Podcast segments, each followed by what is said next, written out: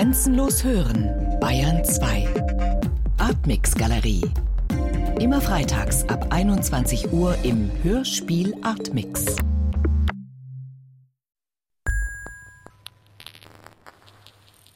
Hörspiel Artmix. Am Mikrofon Ralf Hohmann. Die nächsten etwa 20 Minuten möchte ich mich der Kreativität widmen. In einer lockeren Reihe in den nächsten Folgen fokussiert der Hörspiel Artmix die Bedingungen der künstlerischen Produktion heute. Was ist neu? Was hat sich verändert? Zum Beispiel im Zuge der Digitalisierung, zum Beispiel was den Stellenwert oder die Entwicklung der Kreativität betrifft. Für diesen Blick in eine mögliche Zukunft lohnt wie immer das Ohr kurz in die jüngste Vergangenheit zu richten.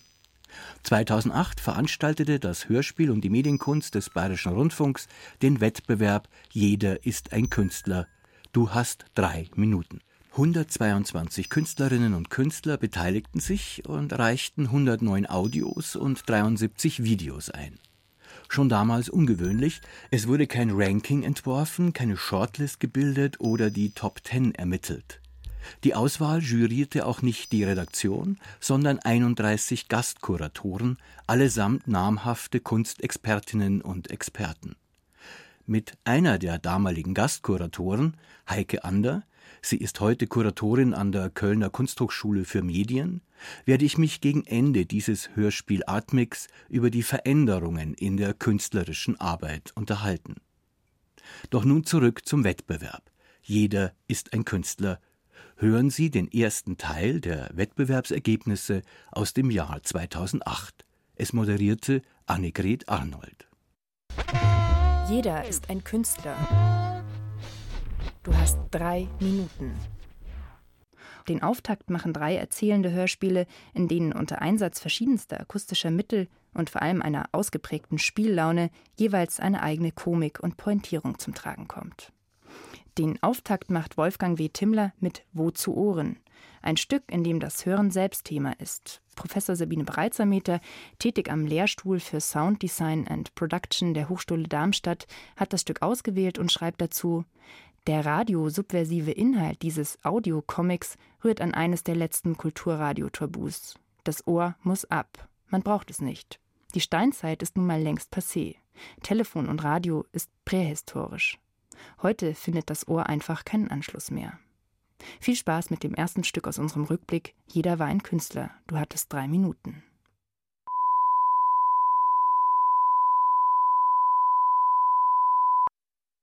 Wozu Ohren von Wolfgang W. Timmler.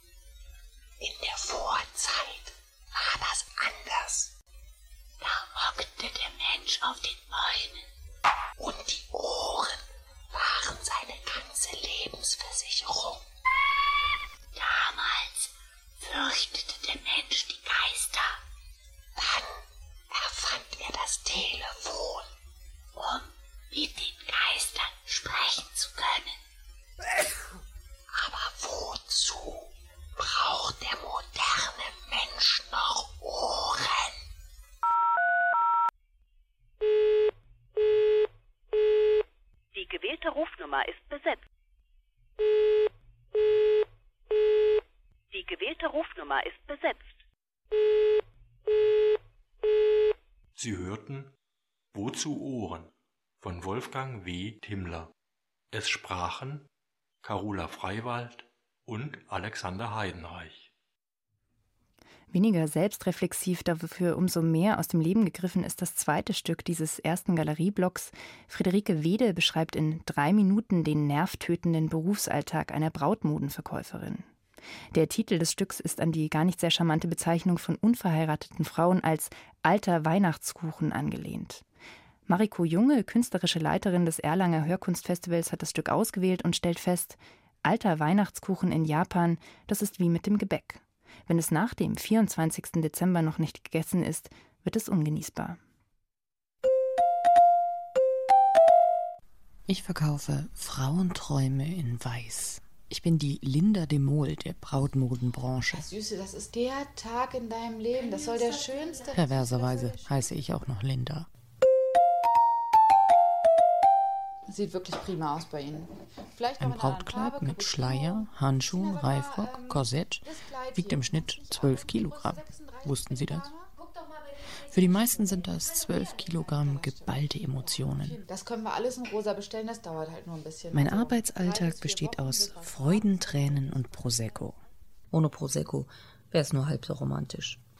Bloß für eine Braut habe ich nicht das Passende gefunden. Ich bin jetzt 31 Jahre alt. Ledige Frauen in meinem Alter gelten in Japan als alter Weihnachtskuchen. Erzählt zumindest die Frau aus dem Sushi-Laden. In Deutschland gibt es 11,2 Millionen alte Weihnachtskuchen, männliche und weibliche. Trotzdem wird man schief angeschaut. Alle sind sie heiratssüchtig. Ist sie nicht eine schöne Braut? Beneidenswert, bezaubernd. First comes love, then comes marriage, then comes a baby in a baby carriage. Etwas Altes, etwas Neues, etwas Geborgtes, etwas Blaues. Etwas Altes, etwas Neues, etwas Geborgtes, etwas Blaues. Hallo, das ist der Anschluss von Linda. Ich bin nicht da, bitte sprecht mir was aufs Band. Hallo Linda, hier ist Mutti. Du stell dir doch bloß mal vor, deine Cousine Kathi heiratet demnächst. Oh. Guten Tag. Tag. Oh, äh, sind Sie wegen eines Anprobetermins hier? Für Ihre Verlobte? Ach, wir sind im Moment völlig ausgebucht. Tut mir leid. In 14 Tagen ungefähr könnte ich was machen. Wann ist denn Ihr Termin? Ein Termin? Na, zum Heiraten. Hochzeit. Nein, nein. Ähm, also ehrlich gesagt, ich finde heiraten sowas von blöd. Entschuldigung, aber für mich kommt heiraten überhaupt nicht in Frage. Ich soll ihr nur das Kleid für meine Schwester abholen. Frau Schaffer. Ach so. Also, meine Kollegin arbeitet gerade noch an dem Kleid. Wie wär's, wenn Sie nach unserer Mittagspause wiederkommen, so in einer Stunde? Dann müsste sie fertig sein. Sie können mich dann gleich mitnehmen. Äh, ich meine, das Kleid, Sie können das Kleid dann gleich mitnehmen, wollte ich sagen. okay, und wie wär's mit einer gemeinsamen Mittagspause? Ja, ich will. okay. Sushi? Äh, vielleicht äh, lieber italienisch. Okay, na dann, nach Ihnen.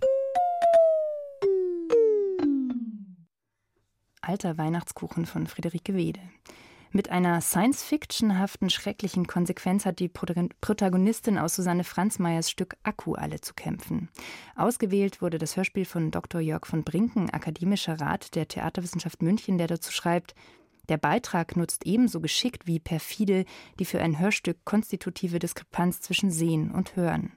Es spielt die assoziativen Vorstellungsbilder, die das Gehörte erzeugt, geradewegs gegen akustische Gewissheiten aus.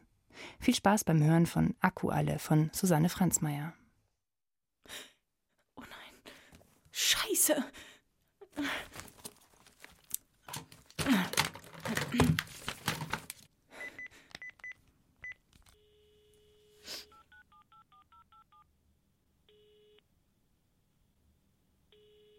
Hallo? Hallo Sabine, ich bin's du. Ich hab mal wieder ein Problem. Oh, sag nicht, dein Akku ist alle. Doch. Also Klar, gleich. Halt. Auf mich kannst du nicht mehr zählen. Such dir einen anderen Dumm. Ach, bitte nur noch dieses eine Mal. Sabine! Dumme Kuh. Scheiße.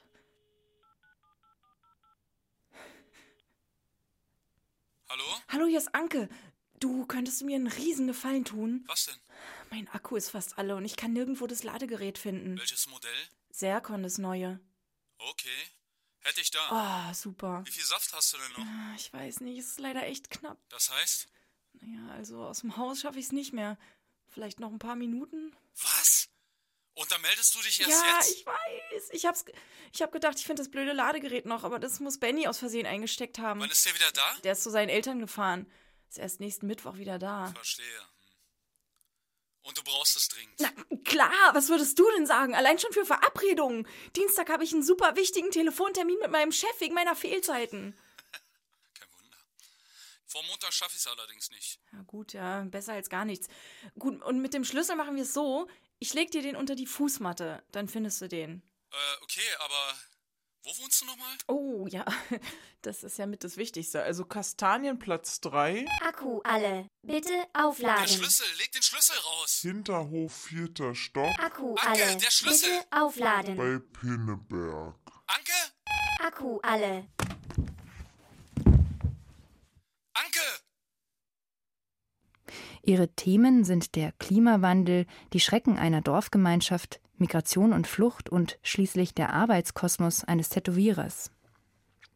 Professor Dr. Eugen Blume, Leiter der Nationalgalerie im Hamburger Bahnhof Berlin, fühlte sich bei letzterem, einem Stück von Carsten Brandau mit dem Titel War der Wahn Seven Days Without an End an ein Sprachstück von Joseph Beuys erinnert und betonte außerdem die starke Rhythmisierung. Der die Erzählung immer wieder durchbrechende Klangrhythmus aus verschiedenen übereinandergelegten Geräuschen treibt das Stück voran, fast wie ein Hip-Hop. Eins, zwei, drei, in Anker eins. Zwei, drei, das hat er gleich alles an einem Tag gemacht. Aber er alleine war das. Eins, war das war er alleine war das. Eins, zwei, drei, drei. Den Drachen vier und oben den Adler. Gleich fünf Sachen ließ ich mal machen.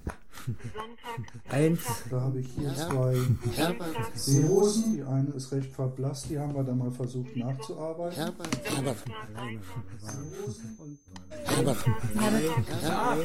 Der Jabet. Jabet. Ja, und die Mutter hat gesagt, naja, sag ich. Der Jabet. Ja, gut, jetzt hast du ja deinen Wunsch erfüllt. Ja, aber die Wünsche wurden dann immer größer und immer länger.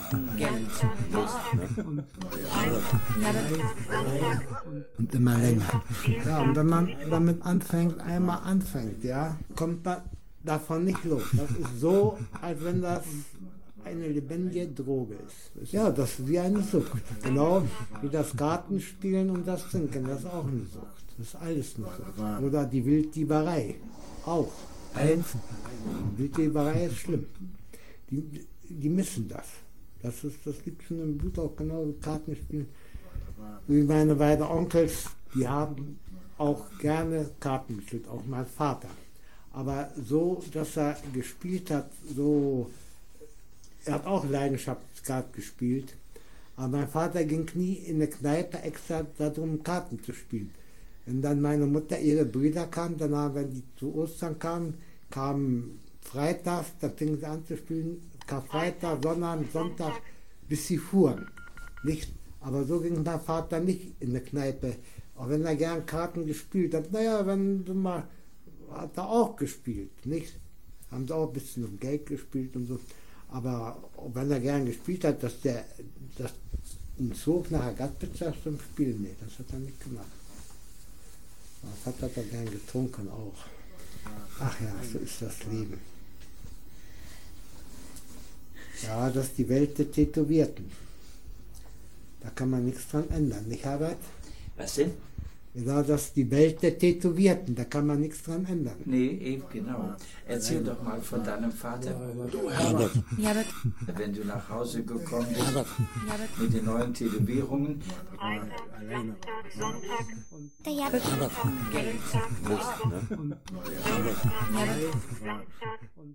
Jabet. Der Jabet. Entschuldigung. Und war alleine war, da war, war, da war. Das war War der Wahn Seven Days Without an End von Carsten Brandau. Sie hörten einen Ausschnitt aus den Wettbewerbsergebnissen 2008 des Wettbewerbs Jeder ist ein Künstler, du hast drei Minuten. Zu dem damals 109 Audios und 73 Videos eingereicht wurden.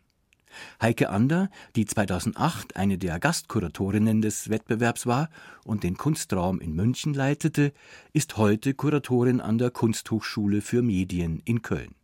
Mich interessiert, welche Veränderungen in der künstlerischen Arbeit Heike Ander wahrnimmt. Auf jeden Fall ist die Gewohnheit viel größer, auch jetzt für das Publikum, denke ich, dass die Erwartung nicht mehr primär ist, die klassischen künstlerischen Medien zu sehen, wenn man in eine Ausstellung kommt, sondern durchaus eben auch zeitbasierte Medien, wobei das natürlich immer noch eine große Herausforderung für das Publikum ist, weil sie eben, wie der Name schon sagt, zeitbasiert sind und man eben tatsächlich auch Zeit mitbringen muss, um sich eine Videoinstallation. Und wenn sie nur 20 Minuten dauert, im besten Fall sollte man sich natürlich mindestens 10 Minuten davon ansehen.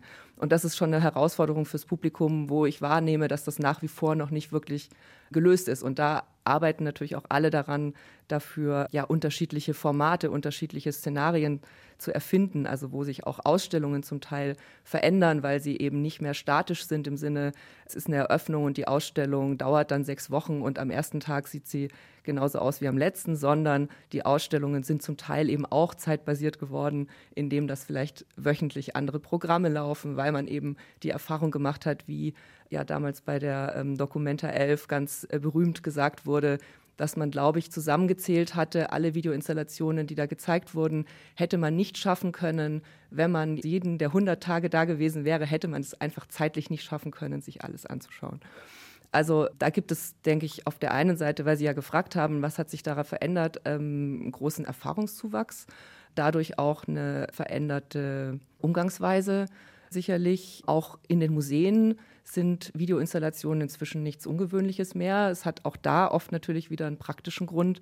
Es braucht Menschen, die diese Geräte bedienen die die einschalten, damit die Installation läuft. Und man kann sich ja noch gut erinnern, dass es halt Zeiten gab, in denen man oft in Räume reingekommen ist und irgendwas hat nicht funktioniert. Und ich finde, da kann man jetzt schon sehen, komplett A ist die Technologie einfacher zu bedienen geworden und ja, man hat da einfach einen großen Erfahrungszuwachs bekommen und dadurch ist natürlich alles viel selbstverständlicher.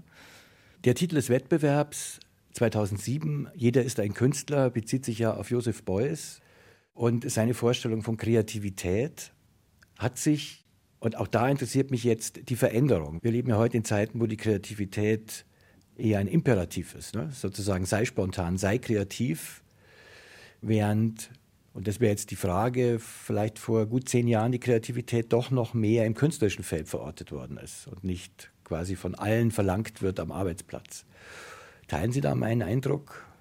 Mm, also ich habe natürlich große Probleme überhaupt mit diesem Imperativ der Kreativität, weil die für mich ja schon auch im Zusammenhang steht mit so einer mit so einem Anspruch, auch gerade jetzt von der Kulturpolitik an Künstler, Künstlerinnen, sich selbst auch noch zu vermarkten. Also Künstler, Künstlerinnen sind ja Maschinen im Prinzip geworden. Die müssen die Arbeiten produzieren, die müssen sie aber auch vermitteln, sie müssen die Anträge schreiben, sie schreiben die Texte selber. Sozusagen diese ganze eigentlich tradierte Struktur, auch arbeitsteilig, wie Institutionen und Künstler, Künstlerinnen miteinander arbeiten und wie man Werke in die Öffentlichkeit bringt, die ist ja auf eine gewisse Art und Weise erodiert. Und wenn sich dann die Kulturpolitik beschwert, dass Künstler, Künstlerinnen heutzutage keine vernünftigen Anträge schreiben können, habe ich schon gehört, eine große Beschwerde, dann denke ich mir natürlich, für mich aus meiner Perspektive müssen die keine Anträge bitte schreiben im besten Fall. Und die Frage der Kreativität war die früher eher bei den Künstlern, ich finde, ich bin mir nicht sicher, ob Künstler, Künstlerin sein wirklich was mit Kreativität zu tun hat. Also das wäre jetzt nicht äh, zwingend meine Ausgangsbasis, wie ich darüber nachdenke. Für mich sind das eigentlich, muss ich ganz ehrlich sagen, zwei verschiedene Dinge. Das eine ist eine Haltung und das andere ist vielleicht tatsächlich eine auch durch flexible Umgangsweise mit den Anforderungen, wie die die Welt an mich stellt aber tatsächlich an alle, also nicht nur an die Künstlerinnenschaft. Das finde ich jetzt sehr interessant, äh, weil ich die Künstler und Künstlerinnen schon zu den kreativen Berufen rechne. Und da ist eben meine Frage, gibt es eben noch kreative Berufe oder muss man heutzutage nicht in den gesamten Anforderungen der Arbeitswelt kreativ sein? Aber jetzt sagen Sie ja, Die Künstler sind gar keine kreativen Berufe. Naja, die Entscheidung, Künstler, Künstlerin zu sein, ist ja schon eine sehr existenzielle, weil wenn man jetzt zum Beispiel an Infotage an Kunsthochschulen äh, denkt, wo dann gerne die Eltern mal mit ihren Kindern vorbeikommen und fragen, was kann denn mein Sohn, meine Tochter dann später mit dem Beruf, den er sie hier lernt, irgendwie tun? Und man muss dann sagen, keine Ahnung, wahrscheinlich nichts. Also jedenfalls ist der Beruf, heißt der Beruf nicht Künstlerin, sondern der Beruf wird sich dann finden müssen oder die Tätigkeit, mit der man Geld verdient, ist nicht zwingendermaßen dann das, was man vielleicht auch mit einer künstlerischen Tätigkeit also dass man damit unbedingt Geld verdienen kann. Deswegen meine ich eben, ist es für mich eher eine Haltung und eben eine existenzielle Frage. Und es ist, glaube ich, keine leichte Entscheidung, auch gerade für junge Künstler, Künstlerinnen. Wenn Sie sich jetzt dagegen aussprechen, dass Künstler Anträge schreiben müssen oder eben diese Akquise betreiben müssen oder diese Projektakquise und Projektsteuerung und so weiter und so fort, wer soll das dann machen? Naja, es spricht jetzt nichts dagegen, wenn Städte Künstlerstipendien ausloben, dass dann auch Künstler, Künstlerinnen sich direkt um diese Stipendien bewerben und es dann nicht noch irgendeine Zwischenstelle gibt. Also ich würde eher dafür werben, dass man solche Verfahren möglichst so schlank hält, dass mit einem überschaubaren und machbaren Aufwand vollzogen werden kann. Und es gibt auch eine Geschichte von einer Kollegin, die dann gerne gesagt hat, wenn sich Künstler, Künstlerinnen beschwert haben, ja, mit den Antragsformularen komme ich gar nicht zurecht, dann hat sie immer geantwortet, ja, ihr könnt auch gerne bei mir vorbeikommen und mir den Antrag vorsingen.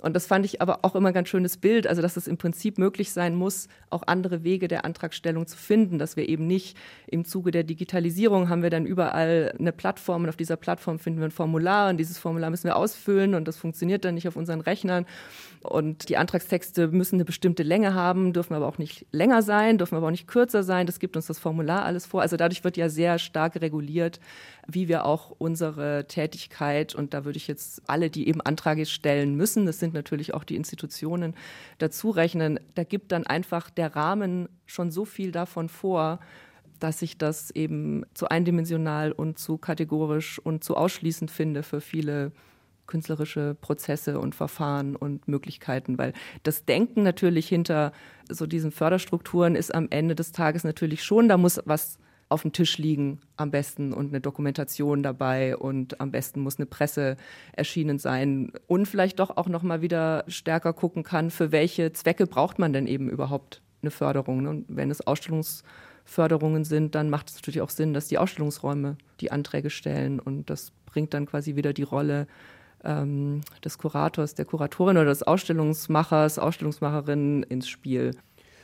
Im Zuge der Digitalisierung hat auch der Begriff des Kurators oder der Kuratorin eine neue Bedeutung oder Konnotation erfahren, habe ich den Eindruck. Gerade weil Sie sagen, der Kurator eines Ausstellungsraums wäre ja sozusagen verkürzt jetzt für den Schriftkram zuständig oder für die Förderanträge oder für die Geldbeschaffung und so weiter. Heute versteht man unter Kuratierung fast nur noch auswählen. Es werden ja ganze Playlists werden kuratiert in Streamingdiensten Manchmal wirft man den Kuratoren auch vor, sie seien eigentlich die wahren Künstler, weil sie die Zusammenstellung so einmalig machen.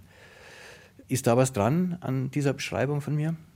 Ja klar, also die Beobachtung können wir, glaube ich, alle überall machen, dass sozusagen es inflationär gewissermaßen kuratiert wird. Ich habe auch nie verstanden, wie man eine Einzelausstellung zum Beispiel kuratieren kann, weil ich sagen würde, na gut, eine Einzelausstellung einer Künstlerin hat die Künstlerin natürlich selber gemacht und vielleicht gibt es sozusagen jemand, der als Gesprächspartnerin zur Verfügung stand und gemeinsam mitgedacht hat, aber dass jetzt eben dann gleich beide Namen immer auf den Einladungskarten stehen müssen, ist auf der einen Seite befremdlich, auf der anderen Seite natürlich auch nachvollziehbar, gerade weil eben nicht mehr so viele Institutionen mit festangestellten Mitarbeiter und Mitarbeiterinnen arbeiten. Ausstellungsmacherinnen sind eben auch frei flottierende Wesen, so wie Künstler und Künstlerinnen. Das heißt, auch die müssen natürlich irgendwie dokumentieren, was sie tun und ihren Namen ins Spiel bringen. Ich persönlich neige auch so ein bisschen dazu, ich nenne mich ungern Kuratorin, weil ich tatsächlich finde, dass meine Tätigkeit eher mit Ausstellungsmacherin zu beschreiben ist. Das ist, beinhaltet den praktischen Teil, dass man eben auch Dinge aufbaut, den organisatorischen Teil, aber auch den dialogischen Teil mit Künstlern, Künstlerinnen über die Ausstellungen zu sprechen und den vermittelnden Teil, der gehört natürlich dann ähm, auch noch dazu. Kuratieren ist ja immer die schöne Geschichte, kommt ja eben vom Pflegen. Und ich finde dann, wenn man sich zum Beispiel in Zoos irgendwie umschaut, dann gibt es dort eben den Bärenkurator. Und wenn ich mir das als Analogie nehme, dann bin ich, glaube ich, doch eben lieber eine Ausstellungsmacherin als eine Kuratorin. Der Begriff Ausstellungsmacher kommt ja von Harald Seemann, der das eben genau bewusst so gesagt hat, um sich wahrscheinlich vom Bärenkurator zu unterscheiden oder vom Tierpfleger. Mhm. Sie machen im Mai, habe ich gesehen, im Programm eine Ausstellung zu Radio. Ist es nicht gewagt, in einem Ausstellungsraum für visuelle Kunst was zu Radio zu machen? Naja, da kommt natürlich wieder die Kunsthochschule für Medien ins Spiel, beziehungsweise da interessieren einen natürlich alle künstlerischen Ausdrucksformen, also nicht nur die visuellen. Und ich finde es schon auch spannend, sich zu fragen, wie kann man eben Stichwort zeitbasierte Medien, wie kann man die in Ausstellungsräumen für das Publikum zugänglich machen? Und gerade jetzt bei akustischen Werken gibt es ja auch sehr unterschiedliche Beschreibungen von Leuten, wann hören sie denn zum Beispiel Radio oder wann hören sie Sound ob es jetzt Hörbücher sind oder ähm, Hörspiele, die sie auf CD irgendwie mit ins Auto nehmen. Also da gibt es immer diese Beispiele, höre ich beim Autofahren, höre ich beim Bügeln. Und ich finde es interessant für den Ausstellungsraum, sich zu fragen, wie können akustische Arbeiten ausgestellt werden? Wie kann man dem Publikum Möglichkeiten bieten, diesen Freiraum, den man dort eigentlich hat, sich nämlich zu konzentrieren auf eine bestimmte, ob jetzt visuelle oder akustische Ebene, den für sich auch zu nutzen, wenn man sich die Zeit genommen hat. Tatsächlich ist aber eben das Problem, die Zeit muss man sich auch an der Stelle nehmen. Im Wettbewerb Jeder ist ein Künstler äh, dürften die Beiträge genau drei Minuten lang sein. Das wäre so ein klassisches Radioformat, das vermutlich aus der Single, aus der Schallplatte kommt, die eben so drei Minuten, vier Minuten vorgibt. Wie wird das in der Ausstellung im Mai im Glasmog in Köln sein, im Ausstellungsraum der Kunsthochschule für Medien gibt es auch viele kleine Drei-Minuten-Stücke? Es wird keine kurzen Drei-Minuten-Stücke geben, sondern eben ein Live-Programm von einem Radioprojekt, das seit mehreren Semestern an der Kunsthochschule betrieben wird. Das heißt OTIC Radio, die vor allem über das Netz streamen, immer mittwochs, und die dann auch für die Ausstellung ein spezielles Programm mit Gästen machen werden. Das war der Hörspiel Artmix. Zuletzt hörten Sie ein Interview mit Heike Ander, Kuratorin an der Kunsthochschule für Medien in Köln.